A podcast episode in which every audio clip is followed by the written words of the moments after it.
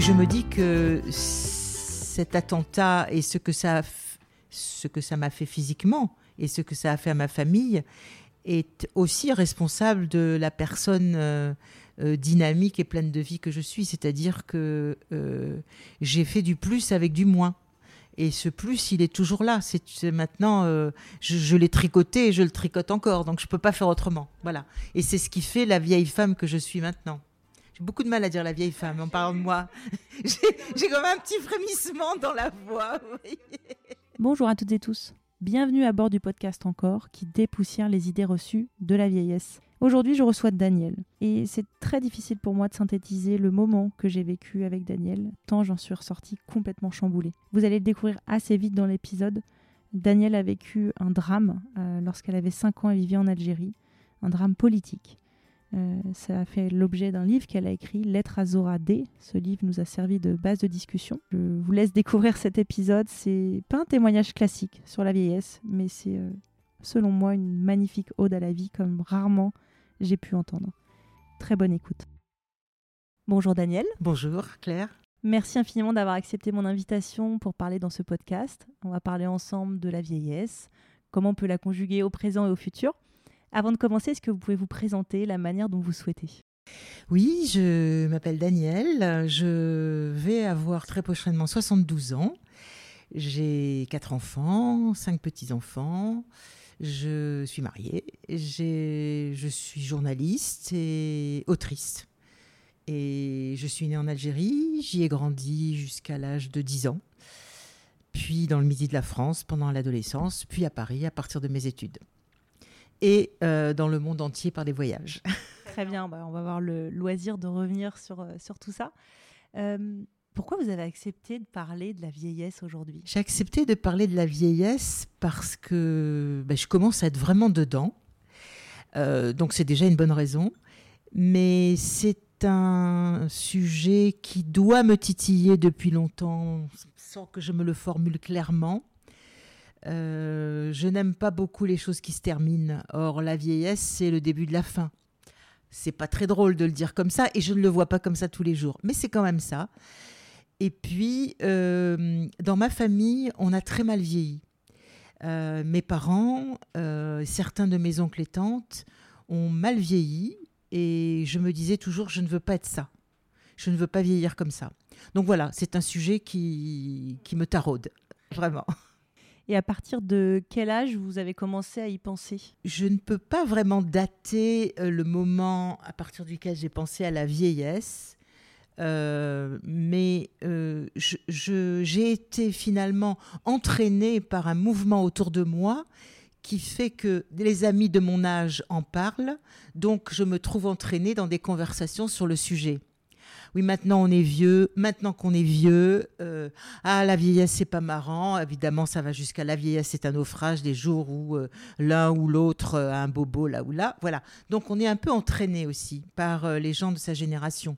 Et il y a un mouvement de résistance si on veut pas se faire happer complètement. Est-ce que vous l'avez d'une forme ou d'une autre, ce mouvement de résistance? Oui, oui, bien sûr. je, je résiste de toutes mes forces. des amis bienveillant dirait que je veux toujours, euh, je suis dans la séduction et que je ne supporte pas, que ça s'arrête un jour, etc. Probablement. Euh, je continue à être très active. Euh, j'écris, je milite, j'organise des, événements. Donc, en gros, je, je ne m'arrête pas. Donc, c'est ma forme de résistance, certainement.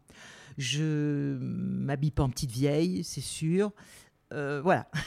c'est une, euh, c'est une question liée au regard de l'autre? Est-ce que quand vous dites je suis en résistance, c'est par rapport aux autres?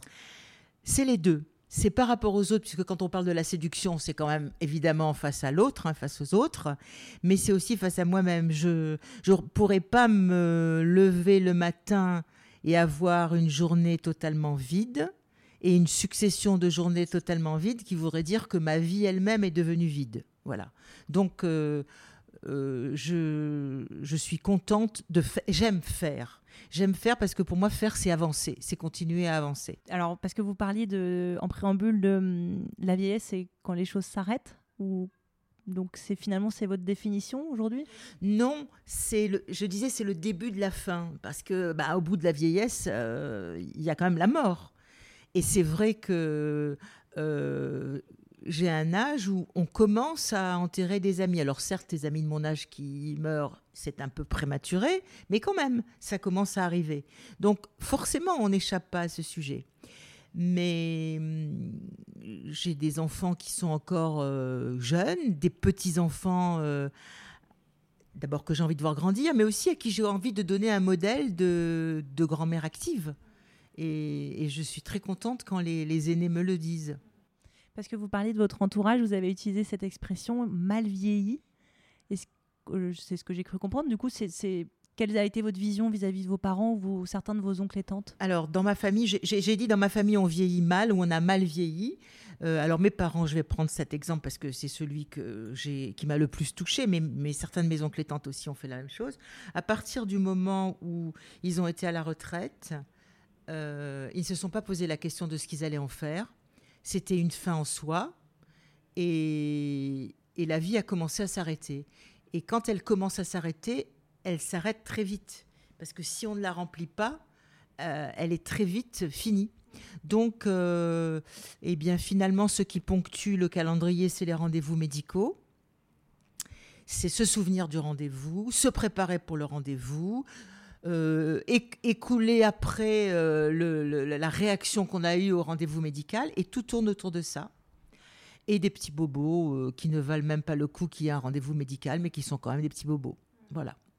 Donc, euh, une vie euh, sans relations sociales, sans voyage, donc sans, sans échange, sans...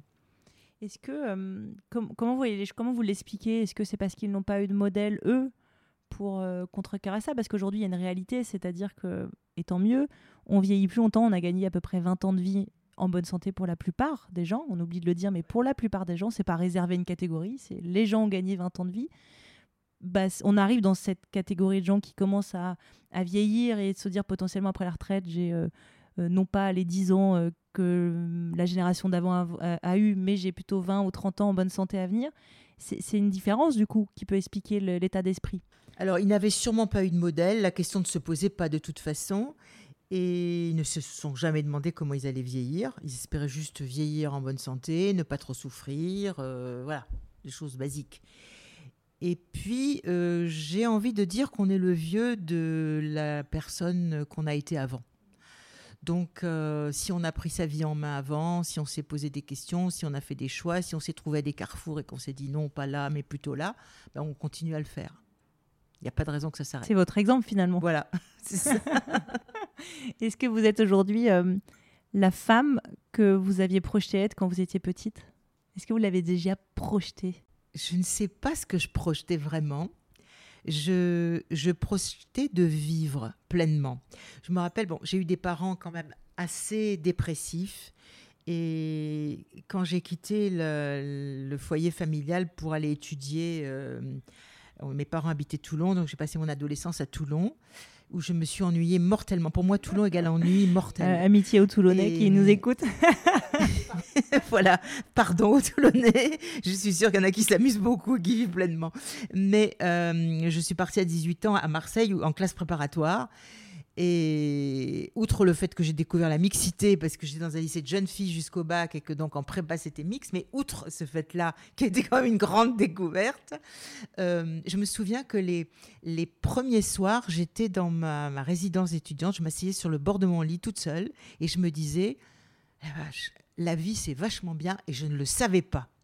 Et donc, ça a été une découverte. Et finalement, euh, ce que j'aime, c'est aller de découverte en découverte. Voilà. Expérience, gens, pays, tout. Découverte. Et avancer, parce que c'est ça qui fait avancer. Qu'est-ce qui explique que vous aviez eu, vous aviez eu cette enfance euh, euh, vous n'aviez pas le sentiment d'être dans, dans, une vie comme vous avez pu connaître une fois que vous êtes parti du foyer? Qu'est-ce qui explique ça? Alors, la, la, vie de ma famille a été plombée par ce qui nous est arrivé quand j'avais 5 ans. Donc on était en Algérie et j'ai sauté sur une bombe avec ma grand-mère alors que moi j'avais 5 ans.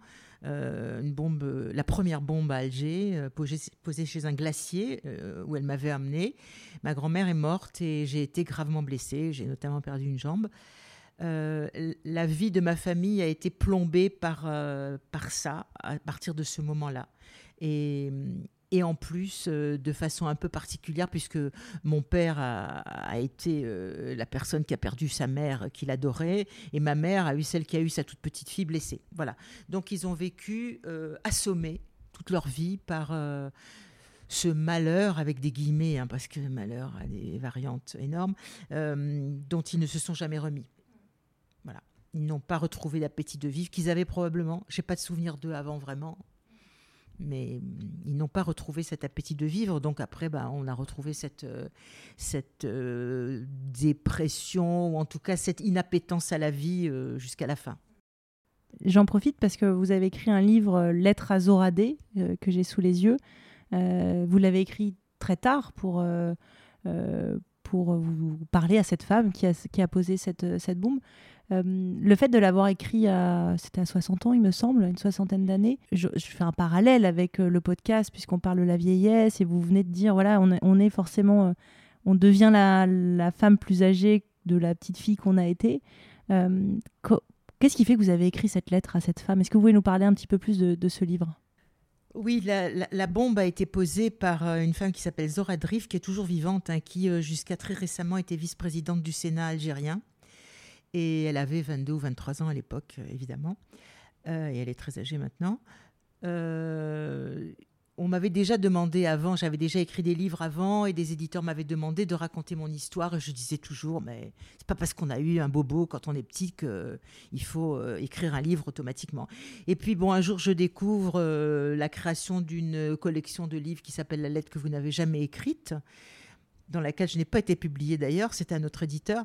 Mais euh, voilà, m'est venue l'idée de la lettre et de m'adresser à cette femme. Et finalement, ce que je lui dis, c'est euh, voilà ce que j'ai fait de ce que vous m'avez fait. Et moi, je trouve que ma vie est belle. Elle est très remplie, elle est très, elle est très pleine d'amour, de découverte, de passion euh, et de vie. C'est une vie pleine de vie. Mais quand même, je lui pose dans une dernière partie la question de Camus. Est-ce que la fin justifie les moyens? C'est-à-dire, est-ce qu'il faut s'en prendre à des populations civiles quand il y a d'autres euh, moyens de lutter? Votre cause était juste, je, l'admets tout à fait. Euh, l'indépendance était dans le cours normal de l'histoire, l'indépendance des pays. Mais euh, fallait-il s'en prendre à, voilà, ce qu'on appelle toujours des innocents Est-ce qu'on n'est pas toujours des innocents Ça, c'est une grande question. Mais bon, à la population civile, en tout cas. Oui et on le, découvre dans certains passages. Il y, en a un passage que je vais vous lire qui m'a beaucoup marqué. Euh, vous dites, je cite, Je suis aujourd'hui plus âgée que ma grand-mère lorsqu'elle n'a pas survécu à ses blessures et vous voilà dans la vieillesse. Vous le savez sûrement, madame, vieillir, c'est inévitablement tenter de répondre aux questions de toute une vie. Il était temps que nous découvrions. Il était temps que vous découvriez cette histoire que vous avez créée de vos mains.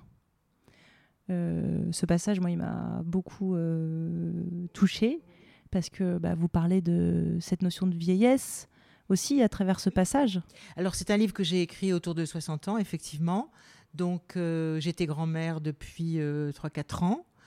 Et, elle, elle était forcément beaucoup plus âgée que moi, donc elle aussi dans la vieillesse. C'est vrai que euh, je me dis que cet attentat et ce que ça m'a fait physiquement et ce que ça a fait à ma famille, est aussi responsable de la personne euh, euh, dynamique et pleine de vie que je suis. C'est-à-dire que euh, j'ai fait du plus avec du moins. Et ce plus, il est toujours là. C'est maintenant, je, l'ai tricoté et je le tricote encore. Donc je ne peux pas faire autrement. Voilà. Et c'est ce qui fait la vieille femme que je suis maintenant. J'ai beaucoup de mal à dire la vieille femme en parlant de moi. j'ai vu. J'ai comme un petit frémissement J'ai vu dans votre regard. J'ai vu. Ouais, ouais, c'est comme si un cachet qui passait pas. il est coincé là. Mais bon. Euh, qu'est-ce que et qu'est-ce que l'écriture de ce livre vous a, vous avez, vous a fait? Est-ce qu'il y a des choses euh, que vous avez traversées dans l'écriture et que vous accepteriez de nous, nous transmettre? Le livre s'est écrit très vite à partir du moment où j'ai trouvé la forme de la lettre. Euh, il, s'est écrit très rapidement, en, trois mois. il ne m'a pas tellement coûté. Un peu, mais pas énormément. Et hum, quand j'ai terminé et que l'éditeur a accepté le manuscrit, je l'ai fait lire à mes quatre enfants qui étaient de jeunes adultes. Et le dernier de mes fils m'a dit Eh bien, maintenant que tu as fait ton coming out, il va falloir que tu assures. Et bien, en fait, c'était exactement ça. Parce que euh, ce qui m'est arrivé et le handicap qu'il a entraîné chez moi, je, n'en parlais pas, pas, parce que je le cachais, mais parce que comme ça faisait partie de moi, ben, vous dites pas euh, j'ai 10 orteils, et ben moi je disais pas j'ai que 5 orteils. Voilà, c'est un peu ça. Euh, et donc, ça a été un vrai coming out, y compris pour des gens avec lesquels j'avais travaillé sur des projets, etc., et qui me disaient et qui m'ont dit, mais on ne savait pas tout ça. pourquoi tu nous l'avais jamais dit? Bah, Pourquoi je l'aurais dit? Parce que voilà quoi. Oui, vous le dites à un moment dans le, dans le livre, que vous aviez même parfois euh, raconté d'autres histoires que ça, c'était une, une gêne euh, presque idéologique. Quand j'étais, euh, j'ai longtemps milité à gauche, quand j'étais étudiante et même après, à et au Parti communiste.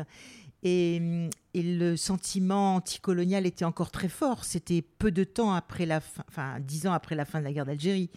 Et hum, je n'osais pas dire que j'avais été blessée dans la guerre d'Algérie parce que je ne voulais pas qu'on me prenne pour euh, une colonialiste. Donc je disais, quand on me disait, mais qu'est-ce que tu as? Tu traînes la patte aujourd'hui, qu'est-ce que tu as? Et je disais, bon, j'ai eu un accident de voiture quand j'étais petite. Et comme ça, ça coupait court. Mais c'était plus euh, par gêne idéologique, parce que je voulais pas être entraînée à avoir une étiquette que je ne méritais pas de toute façon. Est-ce qu'il y a eu un moment dans votre vie ou un âge où vous vous êtes dit, maintenant, je raconte l'histoire ou de manière générale, c'est pas quelque chose euh, vous présentez pas bonjour, je m'appelle Daniel et est-ce que c'est pas Je ne l'ai jamais fait.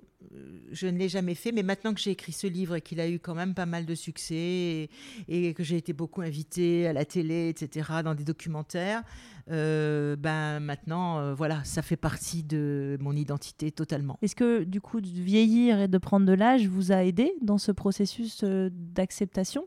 J'ai jamais refusé cette histoire, au contraire. Hein. Je, le dis d'ailleurs, euh, je, l'aime, enfin, je l'aime mon histoire, je l'ai adoptée. Euh, je n'ai même pas essayé d'imaginer ce que j'aurais été si je n'avais pas eu cette histoire. Enfin, ce serait stupide d'ailleurs comme exercice. Donc, euh, je ne le fais pas. Mais je n'ai pas eu, je pas eu à l'accepter. Elle, elle est moi. Elle est moi. Maintenant, probablement que ça m'aide à accepter les les gènes de la vieillesse, les gènes physiques. Par exemple, euh, bah, comme j'ai eu une vie quand même euh, handicapée, même, même si je suis très active, euh, j'ai moins peur sûrement de, des empêchements de la vieillesse mm. que, d'autres. C'est pour ça que vous dites maintenant le, cercle amical peut nous emmener vers des discussions où on se dit j'y pensais pas et finalement une amie me parle de ses bobos et, et, du coup vous avez un regard différent par rapport à ces réflexions de ces personnes? Oui, oui.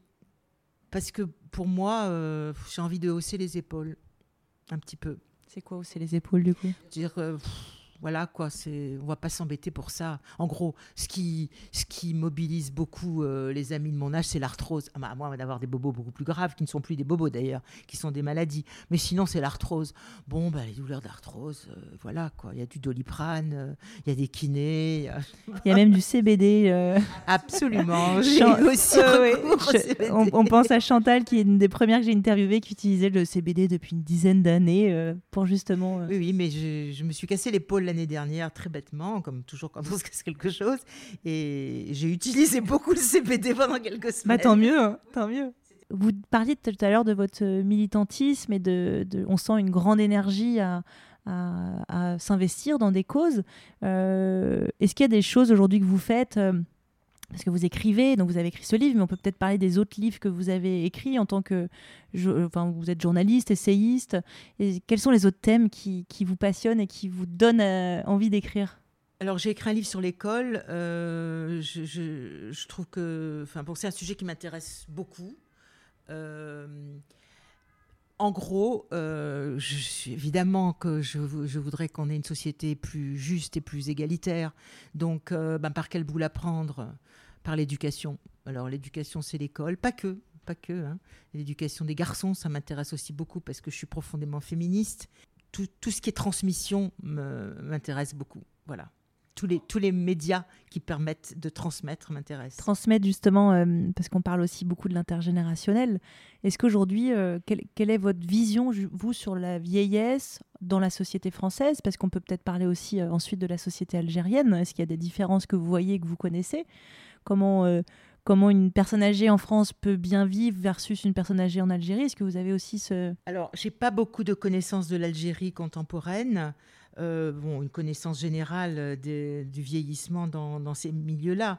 Euh, j'ai un regard sur la, vieillesse en France, sur ce, et, la vieillesse des femmes notamment. Je suis très frappée par le fait que hum, les vieilles ne sont pas des vieux.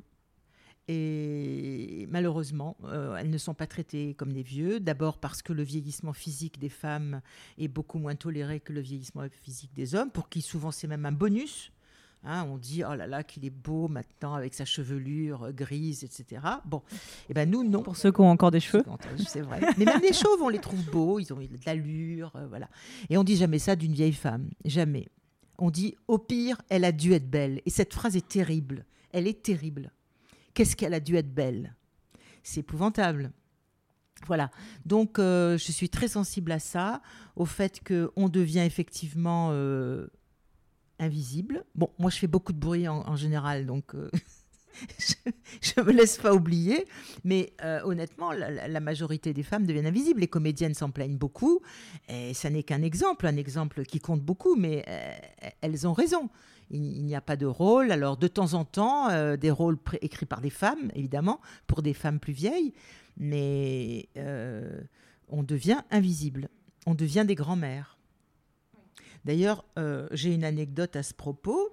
ma petite fille est à l'école maternelle, enfin, une de mes petites filles est à l'école maternelle. L'année dernière, il y a eu plusieurs journées de grève. L'école était fermée les journées de grève contre la loi justement sur les retraites. Et euh, ma fille et d'autres parents ont demandé à la maîtresse, on dit mais comment on fait? Et la maîtresse a dit, bah, il y a des grands-mères.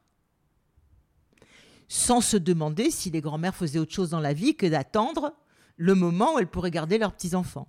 Voilà. C'est devenu très euh, mamie gâteau et euh, papy jardine un peu. Hein. C'est ça. Et en même temps, on a l'extrême. Moi, il y a un sujet qui me, qui me, qui m'interroge beaucoup aussi, c'est sur cette notion d'agisme très répandue et également cette lutte contre l'âge parce qu'on nous vend des choses très tôt de crème anti-âge, anti-rides.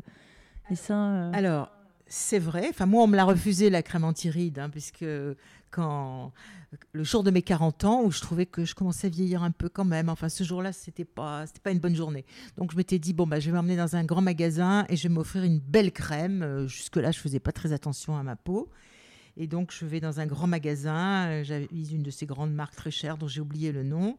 Et je dis, la, vendeuse me dit, euh, qu'est-ce que je peux faire? Voilà, Je voudrais une crème anti-rides. Elle me dit, c'est pour vous? Je lui dis, bah oui. Elle me dit, c'est trop tard. C'était le jour de mes 40 bon ans. anniversaire. Voilà. Mon Dieu. Voilà, donc... Comment euh, vous avez réagi quand bah, J'avoue que j'ai manqué totalement de, réactivité. Euh, ça vous a séché J'ai dit merci, au revoir madame, et je suis partie. Je suis sortie du magasin, je suis allée chez une copine, et voilà. Et on a... Alors vous aviez la carte bleue dans la main Absolument. Elle, elle, elle, enfin, c'était une très mauvaise commerçante, parce qu'elle aurait dû voir que j'étais prête à acheter une crème à n'importe quel prix. Elle pouvait me fourguer n'importe quoi ce jour-là. Bon, et ben voilà. Donc 40 ans. Euh, oui, on, vend des crèmes, etc. Et puis après, quand on présente des vieux, quand on, veut présenter une image positive de la vieillesse, c'est toujours des vieux hyper sportifs euh, qui sont là avec les bâtons de marche nordique à la main. Enfin, une image d'épinal euh, où vraiment ils sont rayonnants, ils, ont, ils sont sveltes, ils sont en forme, etc. Et c'est pas ça non plus. Je veux dire, c'est pas réaliste non plus parce que tout le monde n'est pas comme ça. Et en plus, c'est très bien la marche nordique, j'en fais même de temps en temps en vacances, mais à mon avis, ça ne suffit pas. C'est pas ça qui parce que l'essentiel quand on est vieux, c'est de rester dans la société, de rester citoyen et citoyenne. Ça veut dire agir.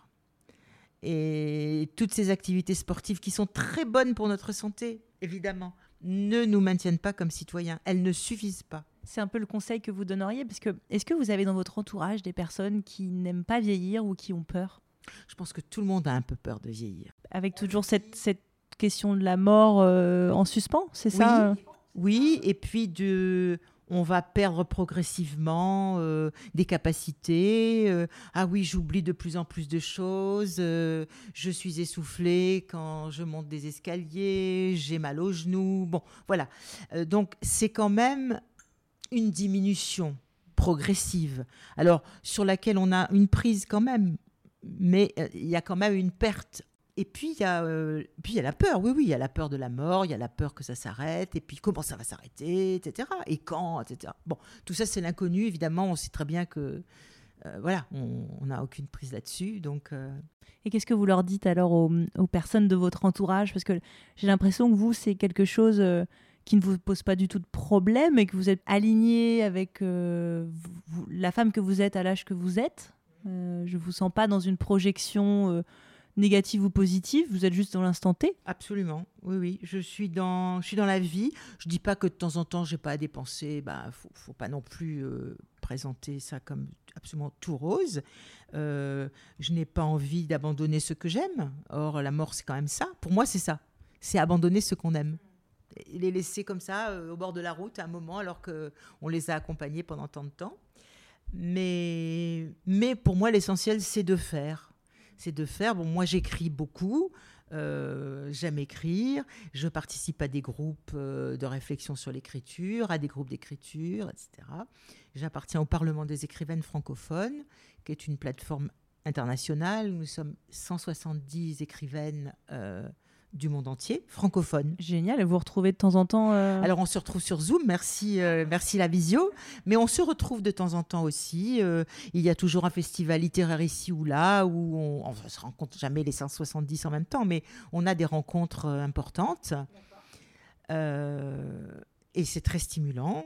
Et on a donc des échanges sur ce que c'est que l'écriture, ce que c'est qu'écrire en français, bien sûr, mais pourquoi on écrit, qu'est-ce que c'est qu'écrire quand on est une femme?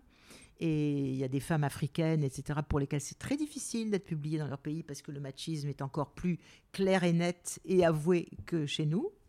Donc c'est. C'est une manière d'échanger euh, Tout à fait, sur les difficultés éventuelles à rencontrer chacune. absolument. Il y a d'autres collectifs auxquels, dans lesquels vous êtes euh, investis? En fait, j'ai été militante féministe euh, toute ma vie, donc dans différents groupes. euh, le mouvement féministe étant un mouvement multiforme, euh, et c'est ça qui fait sa richesse, sa difficulté parfois, mais sa richesse. Et là, euh, j'ai créé avec quelques copines il y a deux ans maintenant une association qui s'appelle Femmes à la Une et, et que je préside pour l'instant, et qui se consacre à une réflexion sur le vieillissement des femmes. Et nous avons euh, une rencontre euh, tous les mois, tous les deux mois, avec euh, psychologues, gériatres, etc., des sociologues, des gens qui réfléchissent au vieillissement et au vieillissement particulier des femmes. Hmm. Pourquoi ce... Parce que je m'intéresse beaucoup à ce sujet. Et alors, personnellement, j'ai beaucoup de mal à trouver des sujets masculins pour venir au micro d'encore. Alors qu'il y a encore dans ces âges-là, et même encore plus, même si on sait qu'il y a une différence euh, d'espérance de vie entre les hommes et les femmes, mais elle a, beau- elle a largement tendance... Elle se, euh, elle se elle se réduit, réduit très oui. fortement, Ouais. tant mieux. Comment, comment vous expliquez ça? Alors, je comprends le sujet, euh, votre, votre angle sur euh, le- le- les femmes par rapport à- au rayonnement de votre propre féminisme aussi, et puis ça permet aussi de, de se retrouver, de parler de ces sujets, mais les hommes, pourquoi ils, ne, ne- ils sont moins, euh, moins impliqués dans ce sujet? Euh, ils sont moins impliqués parce qu'ils sont moins ostracisés, ils sont moins invisibilisés, mais ils, vie- ils vieillissent plus mal. On a reçu l'année dernière un gériatre qui nous a expliqué à quel point les hommes vieillissaient plus mal à partir de la retraite. Parce qu'en fait, les hommes, euh, dans, dans des milieux en plus euh, un peu plus éduqués, disons, ont des carrières qui font toute leur identité. Donc le jour où ça s'arrête, ils perdent l'essentiel de leur identité. Donc là, ils commencent à... à, dé- à se dégrader et à décliner. Les femmes euh, sont multiterrains, donc multitâches. Elles ont été souvent euh, des femmes dans la vie, euh, impliquées dans la vie professionnelle, mais aussi des mères de famille, euh, des mères d'élèves. Donc on sait bien, elles font institutrices, infirmières, cuisinières, domestiques, voilà. Donc elles ont l'habitude de prendre les choses à bras le corps. Voilà. Et ce qui Finalement, la, ouais, la retraite, c'est pas du tout une rupture pour elles. non. Ce qui a été la charge mentale se transforme comme en un plus finalement, puisqu'elles sont capables de tout. Elles sont capables de se prendre en main puisqu'elles ont déjà tout pris en main toujours. Bon, oui, je suis un peu injuste avec les hommes, mais Mais après, on, on voit des changements aujourd'hui sociétaux très forts. Il y a une étude qui est passée très intéressante sur euh, euh, les nouvelles formes de euh, parentalité. Parlons des schémas hétérosexuels où apparemment l'homme passe plus de temps aujourd'hui dans la gestion de l'enfant, la gestion des, rendez-vous médicaux, la charge mentale euh, du domicile, elle est partagée davantage. absolument. Alors, moi, je vous parle de la génération 70 ans et plus. Euh, pour ma part, j'ai eu un mari qui a beaucoup partagé. Alors, j'ai une petite hésitation sur le mot partager. J'ai envie de dire, pas partager en deux, mais partager. Voilà.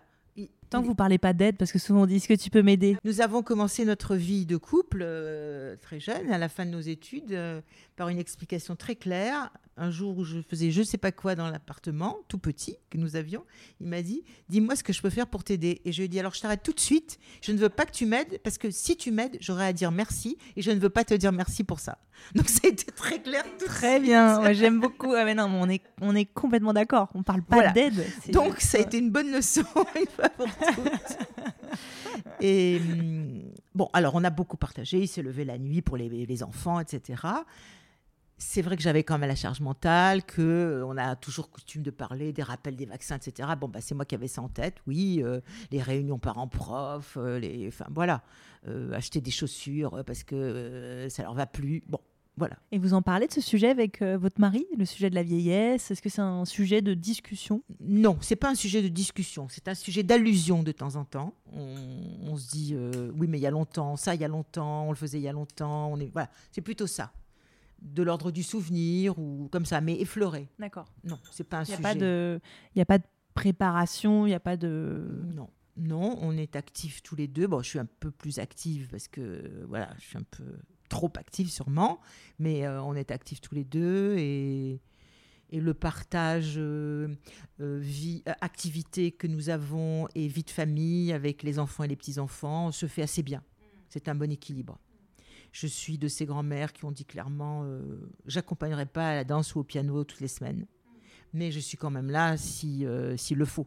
S'il faut le faire, s'il faut garder un enfant, s'il faut accompagner un enfant. Non, parce que le, sujet des aidants, parce qu'à un moment, les grands-parents slash aidants, c'est devenu quelque chose d'assez euh, d'assez fort et c'est un monde entier qui est un peu mis de côté, on n'en parle pas trop. On ne comptabilise jamais les économies qui se font comme ça. Enfin, je veux dire, les, grands-parents sont, euh, incroyablement source d'économie. Mais pour tout, pour, euh, pour la société, donc pour la famille proche, pour les associations, il y a énormément de gens aujourd'hui. Euh, Absolument. bah, c'est vrai, on s'investit quand on a un peu plus de temps. Donc la retraite, ça peut être le moment où on s'investit. c'est pour ça que les sujets du, de l'augmentation de l'âge de la retraite a posé aussi beaucoup de questions. Il y a d'un côté, et moi ça m'en fait poser, d'un côté, on invite les gens à travailler plus longtemps. Et à partir de 50 ans dans une entreprise, on devient très très en danger Mmh. limite mmh. sur la sellette mmh. à cause de notre âge. Parce que le, chômage des plus de 50 ans, c'est pas la plus grosse part, mais euh, c'est euh, généralement c'est les gens qui sont au chômage à plus de 50 ans ont plus de chances de rester longtemps. Donc c'est les chômages de longue durée qui sont les plus forts. Euh, parce que c'est difficile de retrouver un job. Oui, oui, oui. vous aujourd'hui, vous avez jamais arrêté finalement de travailler parce que vous êtes toujours dans ce process d'écriture. Alors nous, bon, mon mari était haut fonctionnaire, mais il, avait fait avant, il avait été universitaire pendant quelques années en histoire. Donc on va dire que, bon, bah, c'est toujours embêtant de se coller cette étiquette, mais sommes des intellectuels, alors ça ne s'arrête pas vraiment la vie intellectuelle. On n'y a pas de retraite. Il faudrait être malade pour s'arrêter. Donc, euh, donc le, glissement se fait tout naturellement. C'est vrai qu'il faut continuer à avoir des projets et qu'il faut juste avoir la ressource d'avoir des projets. Parce qu'on ne vient pas vous chercher. Mais c'est tout. Mais après, une fois qu'on peut générer ses propres projets, bah, voilà. Mais finalement, c'est une, une, continuité parce que souvent, euh, et votre expert euh, Jérôme Gériatre, euh, l'a expliqué comme ça, c'est qu'à un moment, il y a des ruptures qui se font. mais est-ce qu'il y a des choses dans la société Moi, je me pose beaucoup la question, et notamment, il y a eu un, hors-série qui a été enregistré, qui sera diffusé la semaine prochaine, sur l'isolement des personnes âgées, avec le concours de l'Association des petits frères des pauvres. On a beaucoup parlé de ce mhm. sujet-là. Euh, de l'isolement social qui peut parfois amener à la mort sociale de certaines mhm. personnes. Mhm. Euh, comment on lutte contre ça aujourd'hui? Alors, même nous, quand on est alors, dans différentes générations, vous l'avez dit, ce lien social il est hyper important, vous êtes très très active. Mhm. Comment on peut faire en sorte qu'une société soit plus inclusive et qu'on éradique le fléau de l'isolement?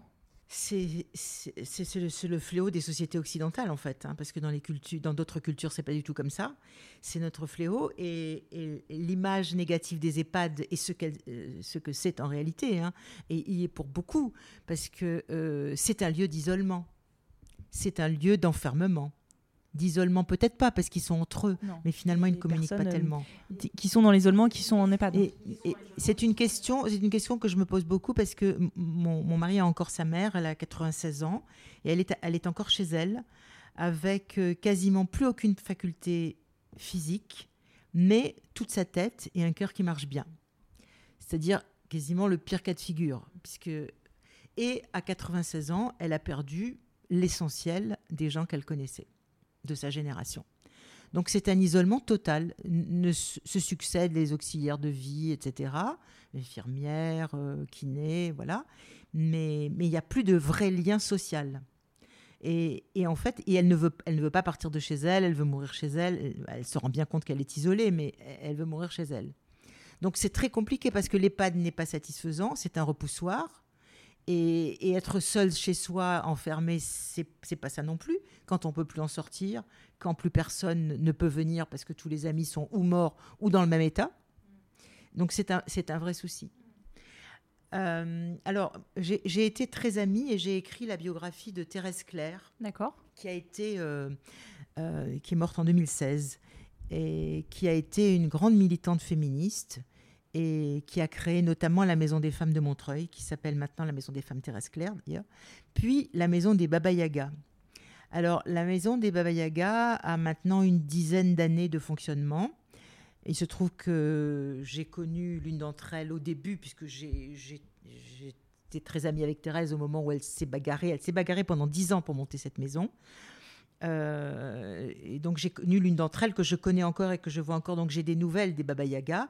Bien sûr, euh, le groupe de départ a beaucoup changé. Il y en a qui sont mortes, il y en a qui sont partis. euh, voilà. Bon, elle, il se trouve qu'elle, Flora, est toujours là. Ça marche. Ça marche pas aussi bien que dans l'utopie de Thérèse Claire, mais ça marche. Il y a une entraide par affinité, pas forcément, c'est pas forcément un groupe entièrement solidaire, mais par affinité, par étage, par euh, voilà. Euh, Est-ce que c'est une solution? Oui. Est-ce que c'est une solution pour le grand âge et la dépendance? Non, parce que évidemment, quand il y en a qui ont été très malades ou qui sont devenues très dépendantes et qui ont dû partir, parce que euh, après c'est un lieu où chacune a son appartement, où elles vivent collectivement des moments, où elles font le jardin ensemble, elles font des repas collectifs, mais elles peuvent ne pas y aller. Et à partir du moment où il y en a une qui est gravataire, ben, les copines, les voisines peuvent aider, mais jusqu'à un certain point, parce qu'elles sont vieilles aussi. Donc, ça ne résout pas le problème du très grand âge. C'est une vieillesse heureuse, collective, pour des femmes de 70 ans à- jusqu'à ben voilà, jusqu'à l'amoindrissement des capacités physiques. Qui n'a pas d'âge parce que Qui n'a pas d'âge, c'est pour ça que j'arrive pas, on peut, pas- on peut pas mettre un chiffre. hein. Impossible parce qu'aujourd'hui, euh, Impossible. euh, de mémoire, hein, je, re- je rectifierai, c'est pas le cas, mais on a euh, un bagage de- dans l'ADN de 40% qui pourrait expliquer qu'on ait une vieillesse avec des difficultés ou une maladie Mm. qui arrive. Mm. 40%. Les 60% restants, c'est euh, bah, nous, ce qu'on en fait de notre vie, C'est fait ça. un peu d'exercice, etc. Mm. Alors sans tomber euh, dans l'injonction de oh, faut que je prenne des compléments alimentaires, faut plus Oui. parce que là, j'ai l'impression que c'est une catastrophe parce qu'à partir d'un certain âge, eh ben, on peut plus boire d'alcool, on peut plus manger, on peut plus, bah, on peut plus vivre en fait, on peut plus manger Ouais, gras, ouais. on peut, enfin, ça- non, c'est toute une question de modération. Euh, mais c'est vrai que c'est assez. euh, Alors voilà, ça c'est un, c'est un exemple qui vaut, euh, qui vaut quand même pour exemple, qui est créé sur le modèle des béguinages, donc euh, qui, qui, qui a une source historique, mais qui ne vaut qu'un temps. Et c'est vrai que ça a l'air d'être quelque chose qui, moi, pour en parler un petit peu même avec mes parents ou dans mon entourage, euh, c'est une forme qui a l'air de plaire, la forme de, recréer une communauté. Euh, ça a l'air de Oui. plaire aussi beaucoup aux femmes parce que euh, malheureusement c'est un chiffre aussi. Beaucoup de femmes peuvent connaître le veuvage euh, et donc sont dans cette Mhm. réflexion de dire une fois Alors, le veuvage où elles sont divorcées, et de toute façon, on ne l'a pas dit, mais les femmes ont un niveau économique beaucoup plus délicat, difficile que les hommes. Elles ont des retraites beaucoup plus faibles, donc des ressources plus faibles, parce qu'elles ont gagné moins, parce qu'elles ont travaillé à temps partiel, parce qu'elles ont arrêté leur carrière pendant des années pour élever les enfants, etc. Donc, euh, c'est un vrai problème aussi. et ça comment on fait? Alors, comment on fait? Ah, euh, Daniel, aujourd'hui, on change le monde, hein, on réfléchit. Oui, mais alors moi, alors moi, je veux bien rêver le monde. Hein. Je veux bien dire que, bon, moi, j'ai du mal à, accepter que des femmes arrêtent de travailler pour élever leurs, leurs enfants comme si celles qui travaillaient ne les élevaient pas. Parce que vous avez donc eu quatre enfants, vous avez arrêté Voilà, j'ai quatre euh, enfants. Jamais. non, j'ai jamais arrêté de travailler. Et C'était une volonté ferme de votre part. Tout à fait, tout à fait. Oui, une volonté euh, à la fois idéologique et de survie, je crois. Et hum, donc, euh, peut-être faut-il euh, qu'il y ait plus de crèches avec des horaires plus souples, etc. Parce que c'est vrai que c'est pas très souple tout ça. Et que si on n'a pas beaucoup de moyens, bah, c'est compliqué de travailler. Et que tous ces modes de garde coûtent cher. Et que beaucoup de femmes arrêtent de travailler parce qu'elles disent bah, la nounou me coûte euh, ce que je gagne. Donc, c'est pas la peine. Euh, moi, je pense que ça vaut quand même la peine pour la femme, pour sa santé mentale. Mais bon, euh, si elles ne euh, veulent pas le prendre en compte, voilà. La justice et l'égalité dans la vieillesse, elle, elle, se construit très tôt dans sa vie. On en revient toujours au problème égalité femmes-hommes, finalement. Hein. Et on retrouve ces inégalités dans la vieillesse. Et c'est pour ça que je veux dire, on, s'intéresse beaucoup au vieillissement des femmes, et pas seulement parce qu'on devient invisible, parce qu'on devient pauvre, parce qu'on on vit plus longtemps dans une relative pauvreté, euh, donc euh, tout ça est vraiment à prendre en mm. compte. Parce que dans votre euh, collectif Femmes à la Une, vous avez des sujets comme ça qui sont traités. Vous dites vous avez des intervenants. Il y a des thématiques qui sont. On a eu justement la thématique économique, la, la, thématique psy, la thématique médicale avec le gériatre. Euh, on, a eu, euh, on a eu la dimension historique. On a commencé par une, euh, une grande leçon de Michel Perrault, historienne, qui nous a replacé un peu le vieillissement des femmes en perspective historique et c'était très intéressant. voilà, donc on essaye de, tirer des fils. C'est une, une association qui démarre, hein, mais qui, qui voilà, qui, réfléchit aux, différents axes. On peut retrouver les informations sur un site ou euh, Pas encore, mais ça va arriver. Je le mettrai dans, euh, dans le lien pour l'épisode de façon de euh, si vous avez des choses dans un agenda. Votre agenda à vous, Daniel, il est comment? Est-ce que vous avez quels sont vos projets, vos envies, vos désirs? Alors, moi, euh, je suis en train de travailler depuis déjà quelques mois à un livre où je voudrais faire. Euh, le titre provisoire, c'est Le Panthéon de mes femmes ou Mon Panthéon des femmes. Euh, et c'est-à-dire que j'ai envie de faire le portrait de toutes les femmes qui ont, compté pour moi. Donc, je commence par ma mère et ma grand-mère, puisque. voilà, ma, ma, mère forcément, ma grand-mère, elle m'a élevée jusqu'à ce qu'elle disparaisse quand j'avais 5 ans et puis mes tantes, etc. Et puis euh, mes héroïnes, Blanche-Neige, euh, Cendrillon, Cendrillon peut-être plus que Blanche-Neige d'ailleurs, et, et, puis Anne Frank, et puis euh, des écrivaines, Simone de Beauvoir quand j'avais 16 ans. Virginia Woolf un peu après, des profs qui ont beaucoup compté, des profs du secondaire qui ont beaucoup compté, qui ont, qui m'ont probablement donné ma chance euh, de, sortir euh, et du milieu dont je venais et de la province euh, où, j'allais m'endormir, voilà, tranquillement. des, femmes que j'ai rencontrées ensuite dans ma vie professionnelle, dans mes voyages. et, j'ai envie de faire leur portrait et aussi de faire le portrait de celles qui ont été des contre-modèles que j'ai côtoyées en me disant là, voyant rouge, voyant rouge, voilà. Euh, comme j'ai dit, euh, j'ai des parents qui ont mal vieilli. Bon, moi, j'ai une mère euh, qui a été un contre-modèle, qui a été une mère très aimante et avec qui j'avais de bonnes relations, mais qui a été une mère soumise à un tyran domestique et hum, femme au foyer, et donc qui n'avait pas beaucoup son mot à dire et qui du coup n'a jamais dit son mot jusqu'à la fin, sauf à la fin de la maladie d'Alzheimer où tous les tabous étaient levés, donc elle a un peu réglé son compte à, la vie qu'elle avait eue. Et j'étais contente finalement que dans cette horrible maladie, il y ait au moins ça qui sorte. Euh, donc voilà, ma mère est, aussi euh, le contre-modèle sur lequel je me suis appuyée inconsciemment pour, euh, pour exister, y compris pour exister en tant que vieille femme. Je le dis maintenant sans tremblement dans la voix. Par rapport au début de l'interview. Oui. Et l'écriture de ce livre, c'est faire l'écho des rôles modèles que vous avez eus?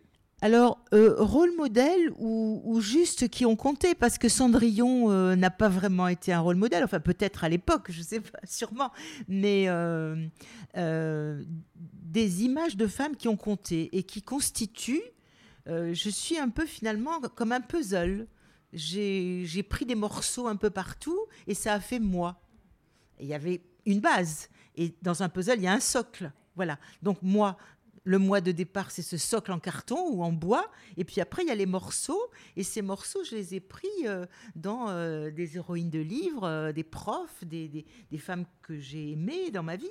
Alors, j'ai aimé les hommes. Les hommes, les hommes ont fait la femme, la femme, par opposition à l'homme que je suis.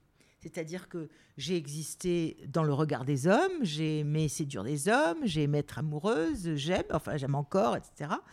Mais les femmes constituent l'ensemble de la personne que je suis. Et j'ai envie de, voilà, de rendre hommage à toutes ces femmes, y compris donc Thérèse Claire dont je parlais tout à l'heure, euh, Michel Perrault que je connais bien et qui est, qui est extraordinaire, enfin dont je bois les paroles quand, je la vois. Euh, voilà, des, femmes qui me nourrissent. C'est une manière de leur dire merci C'est une manière de dire merci, c'est une manière de prendre conscience aussi de euh, comment on, se fait progressivement dans la vie. C'est pour ça que je commence avec ma mère, ma grand-mère et que je cite Cendrillon. Ça, ça a l'air comme ça d'une boutade, mais on, se construit avec ça et quand on, est, quand on a 5, 6, 7 ans, ben, on n'a que ça. Et puis après, ça, ça évolue. Euh, et, on nourrit progressivement. Oui, finalement, puis en plus, on comprend un petit peu dans votre parcours que à un moment, vous êtes allé chercher des modèles extérieurs, puisque le modèle de votre mère ou de votre tante ou de vos oncles et tantes ne vous aurait peut-être pas permis de, de, de, vivre la vie que vous aviez envie finalement de vivre ou de comprendre celle que vous aviez envie de vivre. Le livre a été essentiel dans ma vie. C'est-à-dire que comme j'ai été une enfant un peu empêchée de courir, sauter, etc., je me suis mise à lire très tôt. Et donc, euh, j'ai eu très tôt accès à la fois à un monde imaginaire, mais aussi à un monde de personnages qui, pour moi, étaient des vivants. Et qui, ont fait partie de moi parce que les livres, je les, je les, lisais, je les connaissais par cœur tellement je les lisais. J'en avais pas 500, donc je les connaissais par cœur. Donc, par le livre, donc les personnages et les écrivaines, euh, j'ai été constituée aussi. Je comprends le, euh, Virginia Woolf aussi, euh, La chambre à soie, parce que bah c'est extraordinaire. Je pense que ça devrait être une lecture obligatoire, pour euh, filles et garçons, pour s'exprimer et aussi aller vers ce qu'on aime et de mhm. ce qu'on est, et pas sous mhm. l'apanage de ses parents ou de, mhm. du monde extérieur, mais juste se découvrir soi. Tout à fait. C'est une manière d'y aller. Alors il y a ce livre en projet, est-ce qu'il y a d'autres choses que... Alors donc ce, ce, travail avec le Parlement des écrivaines francophones, et nous, avons, nous lançons un gros projet collectif alors évidemment, euh, nous sommes un tout petit comité éditorial, enfin de comité de rédaction, euh, sur femmes et migration. Euh, il y aura à la fois des portraits, des récits, etc. Dans un premier volume, nous allons nous occuper des migrations de femmes en France. Et puis après, euh, notamment, nos, camarades québécoises ont dit tout de suite, oui, mais nous, au Québec, on a eu beaucoup de migrations, évidemment. Hein. Donc, ce sera un prochain volume. On va voir comment se passe le premier déjà. Il faut contenter tout le monde. mais euh, nous allons nous occuper de, des migrations en France, y compris, euh, sur la suggestion de Michel Perrault, des migrations intérieures c'est-à-dire les femmes qui ont émigré de Bretagne à Paris. En euh, urbain. Voilà, euh, campagne, euh, campagne grande mégapole. voilà. Génial. Mm, mm. Et Femmes à la Une, il y a des choses aussi à dire ou... Alors, Femmes à la Une, ben, nous allons participer au contre-salon des vieux et de la vieillesse. Je mettrai le lien parce que ça, c'est en novembre. ça, c'est très important parce que pour nous, c'est une, une, prise de contact qui va nous permettre d'ouvrir un petit peu. Est-ce que vous pouvez expliquer un petit peu ce que c'est ce salon? Alors ce salon, c'est un, bah, c'est un contre-salon, c'est-à-dire que au lieu d'avoir euh, des sociologues, euh, des gérontologues, euh, etc., qui vont venir donner la bonne parole et dire un, il faut faire du sport, l'autre, il faut rester actif, l'autre, il faut faire du japonais parce que ça fait travailler la matière grise. Bon, eh bien, on va réfléchir à inventer une autre forme de vieillesse pour ne pas se laisser enfermer. J'ai hâte. Moi, euh, j'ai beaucoup, j'attends beaucoup ah de ces rencontres de deux jours. Euh, Bien sûr. Parce que c'est une plateforme qui s'est créée il y a 2-3 ans sous l'égide d'Ariane Mouchkine et puis euh, qui, qui, essaie de, justement de bousculer tout ça. J'ai vu qu'il y avait Laura Adler aussi dans le pilotage. tout à fait. Donc ça va donner lieu à, forcément un événement qui va être fabuleux. C'est ouvert au public. Je remettrai le lien. J'invite tout le monde et toutes les générations à s'y rendre. Mm-hmm. C'est très important aussi dans notre quête, je pense qu'on partage ensemble, Daniel, de recréer des liens, de transmission. L'intergénérationnel, c'est un sujet qui est clé pour lutter contre l'agisme, pour donner aussi envie à tous et à toutes de d'avoir envie de vieillir, parce que vieillir, c'est vivre, avant tout. Moi, c'est ce que je retiens de, des échanges que je peux avoir.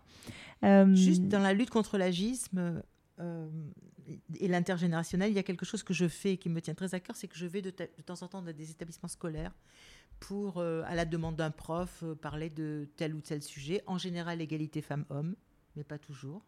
Et j'aime beaucoup ça. C'est des classes de quel âge? En général, c'est quatrième, troisième parce qu'après, les, programmes sont trop chargés, ils peuvent plus avoir des invités extérieurs, etc. Quatrième, troisième, c'est très bien. Et puis, ils posent des questions, ils sont, ils sont partants. Comment vous la sentez, cette génération? Je la sens en plein bouillonnement. Mais, mais je dirais qu'il y a encore du travail. Par exemple, sur la question de l'égalité femmes-hommes, en surface, dans le premier quart d'heure, on se dit mais ça va, c'est très bien. Moi, je commence avec des petites questions tranquilles. Je leur montre euh, des petits idéogrammes avec des métiers. Alors, il y a l'infirmière, il y a, l'ordinateur, et puis ils doivent dire homme, femme, homme et femme. Ils doivent, ils doivent voir si, c'est sexué ou pas comme métier. En général, ils sont nickel. Ben, ordinateur, ils disent femme, homme, par exemple. Euh, voilà, alors qu'il y a 15 ans, ils auraient dit homme.